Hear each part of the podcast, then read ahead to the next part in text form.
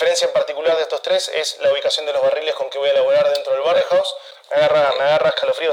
Hola, hola, bienvenidos a Detrás del Lugar. Me encuentro hoy con Gus Boque, eh, embajador regional de todo lo que tiene que ver con el portafolio de Brown Forman, que entre ellos tenemos Jack Daniels, tequilas como Gimador Herradura, Good for Reserve, Old Forester y un par de marcas más, pero esas son las más conocidas, las que más conocemos en el mercado. ¿Qué- ¿Cuál es la historia resumida de Jack Daniel que puede ser tan llamativa para algunos y para otros quizás no la conocen?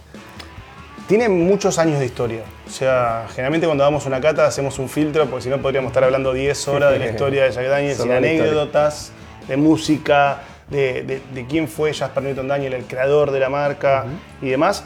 Lo que sí a mí me, siempre me gusta contar, primero que es la primera marca patentada de forma legal en los Estados Unidos, que es un- Ok. una credencial bastante importante.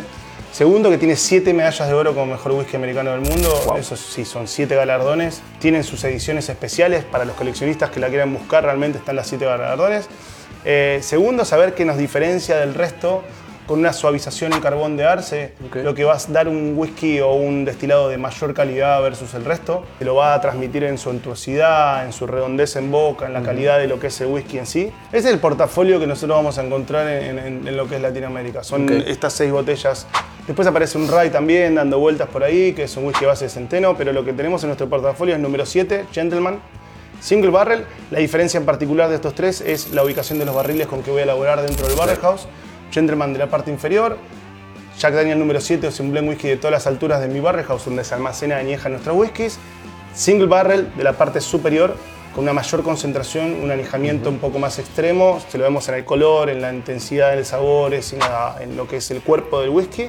Y después tenemos flavors que son nuestros licores, que son licores a base de número 7, Ok. endulzados y saborizados con canela, miel y manzana fresca o manzana verde. ¿Te atreves a darnos un cóctel con 7, un cóctel con Apple, un cóctel con... Me estoy poniendo difícil. Bien, Ah, pero vamos, es a un arran- libro. vamos a arrancar. Primero Un les voy a recetario, mostrar. Esta botellita que tenemos acá, que es el último lanzamiento a nivel Latinoamérica que sacamos relacionado a lo que es flavors. Ahí va. Cóctel con Apple, súper sencillo. Hoy los tónicos están de moda. Hoy hay un montón de tónicas super premium. Yo lo que les recomiendo es hacer un. Apple Tonic. Súper sencillo de preparar. Acá vamos a tener una parte dulce, el whisky, y la parte saborizante de la manzana verde, bien fresca.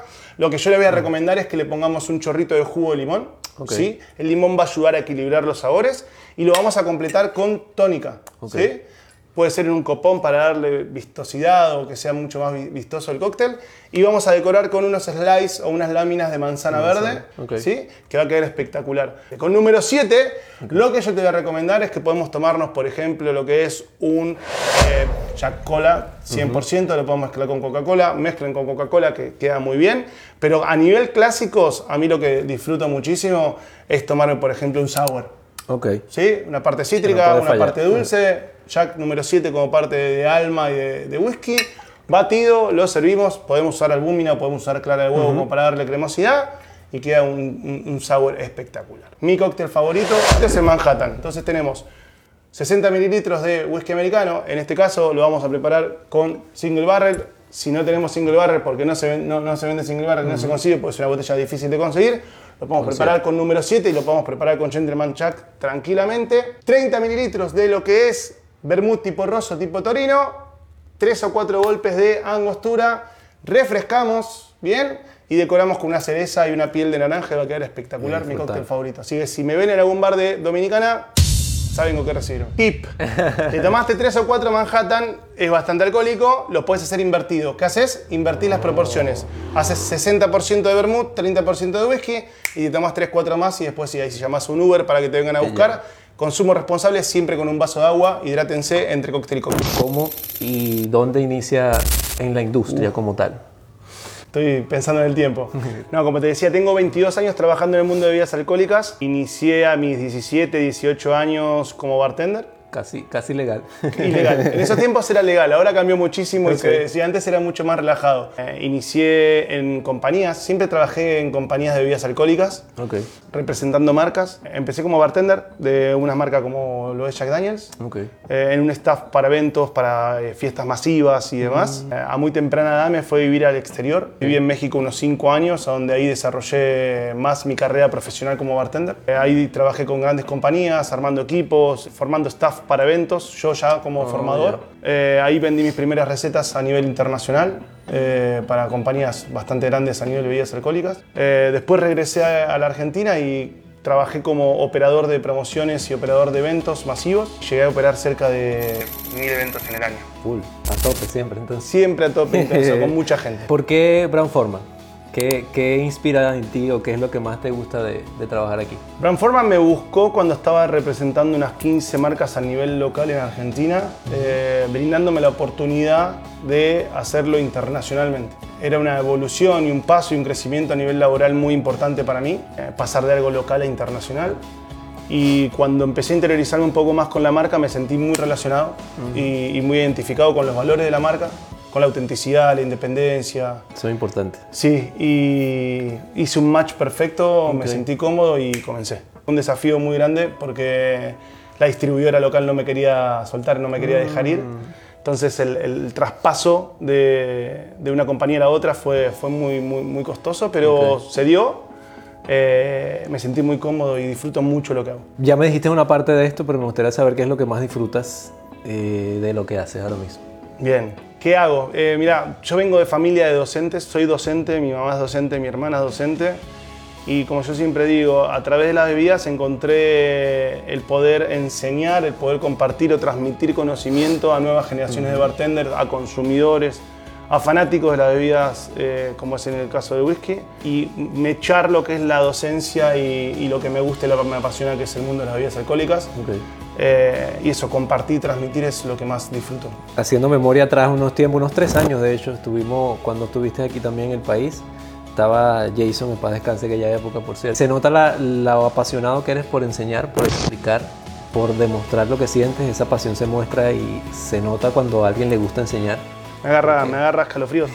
Pero me agarra escalofríos bien porque es, el, es, el, es este- estos momentos, y esto no está practicado ni nada, esto no está. no- no- estos momentos y estos comentarios que me llegan cuando, cuando me cruzo con gente que por ahí hemos compartido dos o tres veces, dos o tres visitas, eh, son los que uno lo empujan a seguir haciendo lo, que, lo que uno hace y lo que uno disfruta, ¿no? Tal cual. Es que no hay nada como hacer lo que nos apasiona.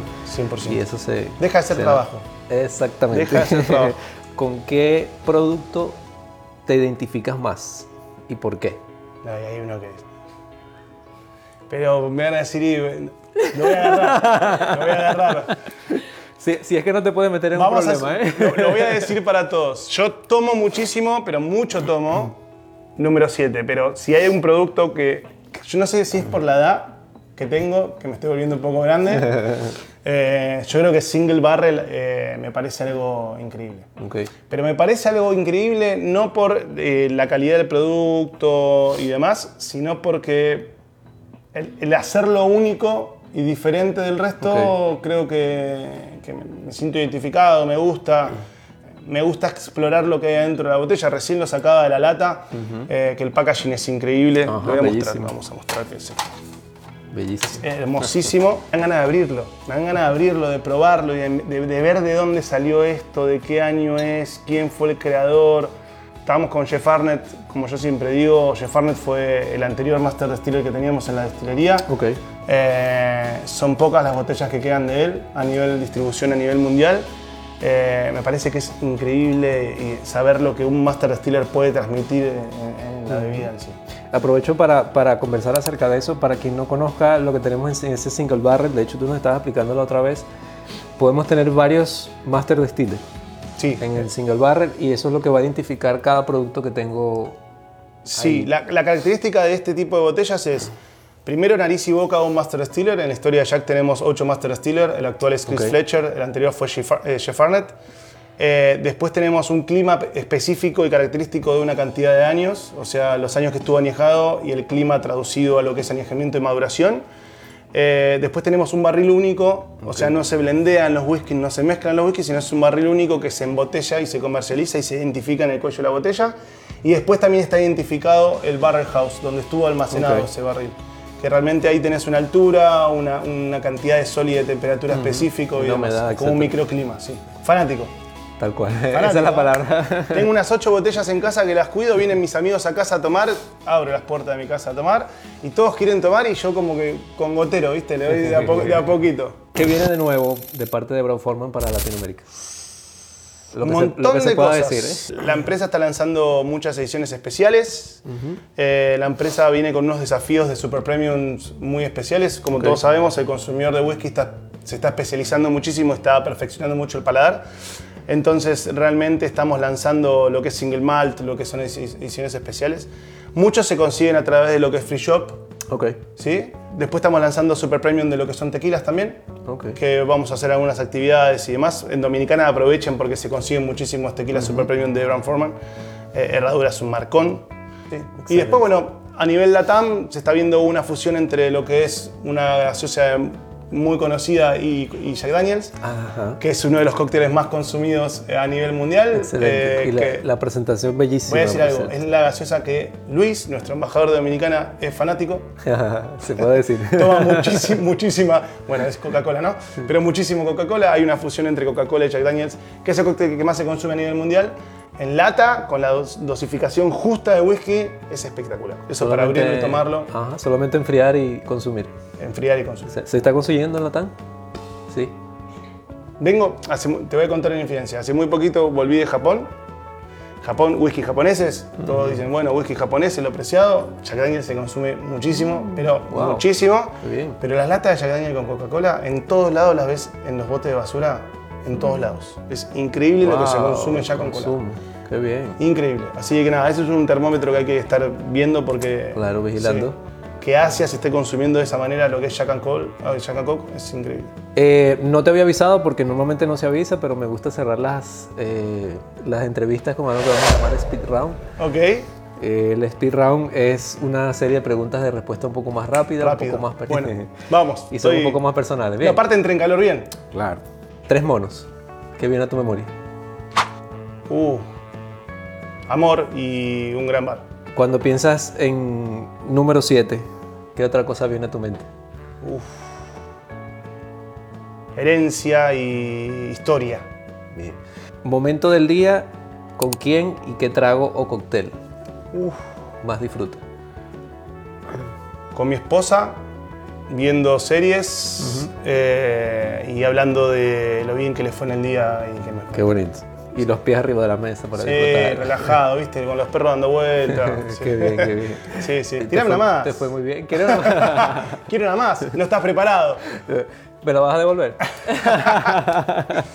Nada, bueno. Gustavo, muchas gracias por, por tu tiempo. No, un placer enorme. Eh, Y a ustedes que están en su casa tienen que seguir a detrás de bar, ¿no? sí, señor. Así que si este tipo de, de entrevistas les gustan, por favor recuerden suscribirse, dejar su like y seguir el trabajo que está haciendo Gustavo. Igual con Luis Díaz, que lo tenemos por ahí atrás, detrás de cámara, que también está haciendo un gran trabajo. Y nada, a seguir disfrutando de Jack Gracias. y de estos productos. Muchas gracias por la entrevista. Eh, bienvenido a Dominicana, esta es tu casa.